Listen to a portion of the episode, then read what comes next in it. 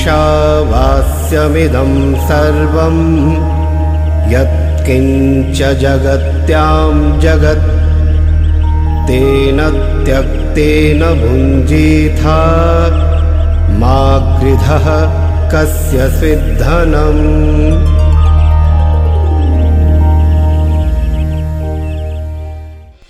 Wo war die Butter, bevor sie geschlagen wurde? Im alten Indien lebte ein äußerst tugendhafter Brahmane, der von allen als die beste Autorität auf dem Gebiet der Philosophie angesehen wurde. Eines Tages befahl ihm der örtliche König, vor ihm zu erscheinen. Als er dies tat, sagte der König, Ich habe drei Fragen, die mich verwirren, ja sogar quälen. Wo ist Gott?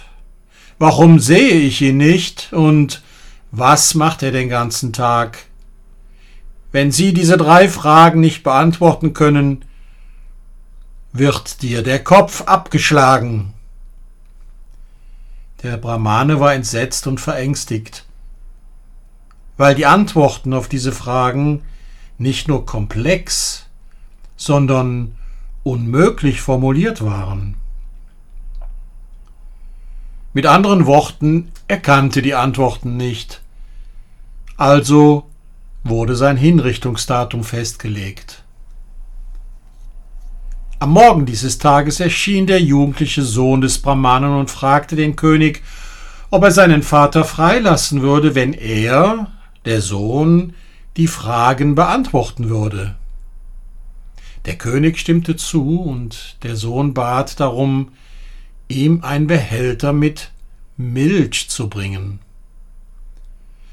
Das wurde umgehend erledigt. Dann bat der Junge, die Milch zu Butter zu verarbeiten, zu quirlen, und auch das wurde erledigt. Die ersten beiden Fragen sind jetzt beantwortet, sagte der König. Der König aber wandte ein, dass ihm keine Antworten gegeben worden seien, und so fragte der Sohn Wo war die Butter, bevor sie geschlagen wurde? In der Milch, antwortete der König. In welchem Teil der Milch? fragte der Junge. In allem, Genau so stimmt der Junge zu, und ebenso ist Gott in allen Dingen und durchdringt alle Dinge.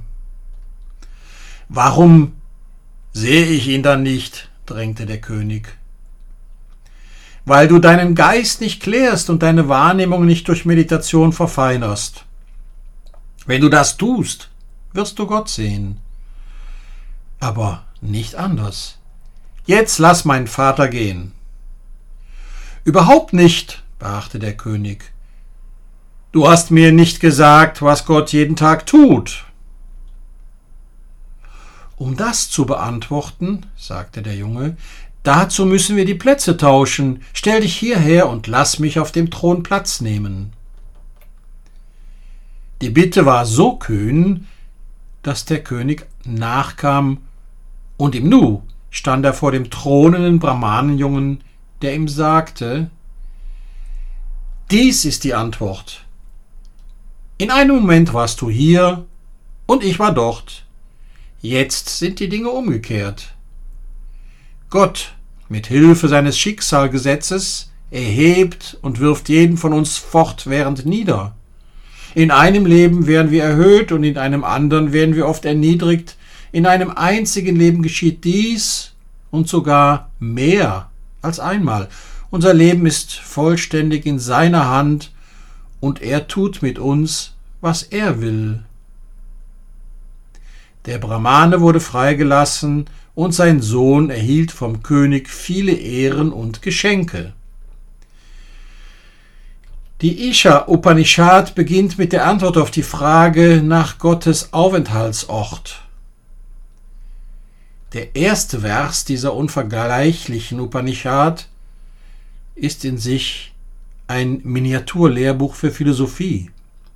Neben seiner umfassenden Darstellung der Wahrheit liefert er einen lebendigen Beitrag zur Wahrheitserkenntnis in einer Sprache, die in ihrer philosophischen Schönheit und literarischen Perfektion seinesgleichen sucht. Seine Mantras sind Kurzvorlesungen über Philosophie und ein jedes lädt zur Kontemplation ein. Was sagt der erste Vers aus? Er, Ishvara, ist in allem. Im Herzen aller Dinge, von allem, in all dem, was es im Universum gibt, wohnt der Herr. Was auch immer wir erfahren, sei es durch die inneren oder äußeren Sinne, es ist eine Hülle des Herrn. Isha, Ishvara. Da es verbirgt, blendet, verwirrt oder hemmt es uns zwangsläufig. Es ist eine von unserer Nase verschlossene Tür.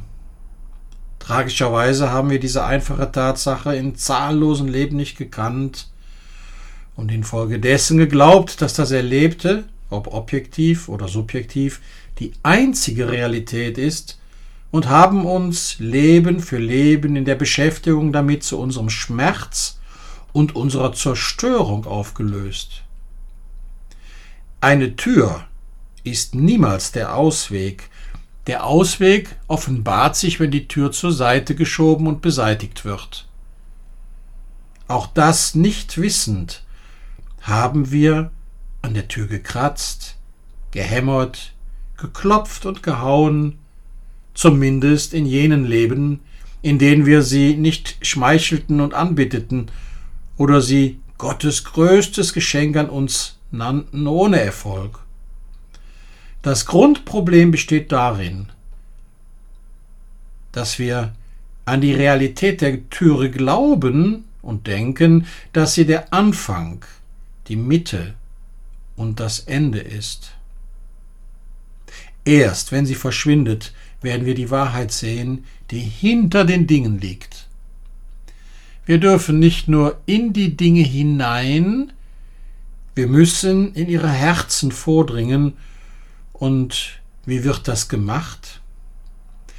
Indem wir in unser eigenes Herz gelangen, in den Kern unseres eigenen Wesens.